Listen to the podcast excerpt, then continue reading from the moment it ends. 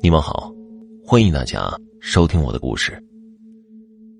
今天呢，给大家讲一个真实发生的事儿吧。这是一位朋友的亲身经历。朋友是做煤炭买卖行业，就是我们当地所说的煤霸。这份工作需要经常跑运输、跑夜路。正因为如此，才会有接下来的经历。又是一次夜路运输煤炭，因为客户催货很急，所以不得不连夜跑货。为了能尽快把煤炭运送到客户手里，不得不选择最近的道路。朋友选择了一条报废的省道。当天货车上有两名司机和朋友三个人轮流开夜车。这天晚上，朋友很疲惫，于是吩咐完就在火车后座上睡起觉了。有两名司机轮换开车。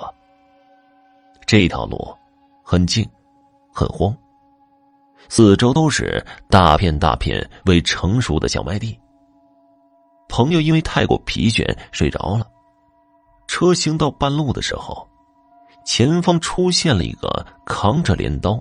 拎着水壶的老头当时两名司机很是纳闷当时啊，是凌晨的两点多，而且麦子还未成熟，怎么会有一个老头出现在这里呢？就在司机纳闷的时候，车子熄火了，无论如何打火都是启动不了。于是司机喊起来：“朋友！”此时的朋友并不知道司机的所见。于是赶忙下车去检查。朋友从前转到后，从上看到下，并未发现问题，而且这车子并未超载，怎么会熄火呢？就在他转过身来往车头走的时候，眼睛往车右侧车壁上看了一眼，不看还好，这一看，朋友直接跪倒在地上。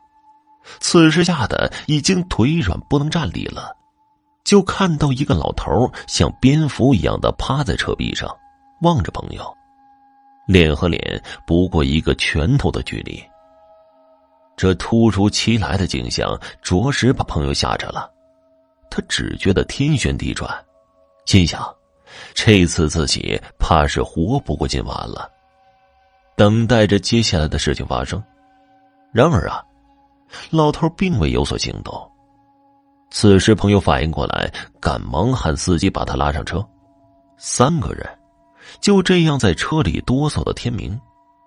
其中一个人试探性的去打开车，谁知一下就点着了，于是赶紧加油门离开这个地方，行至前方的村庄。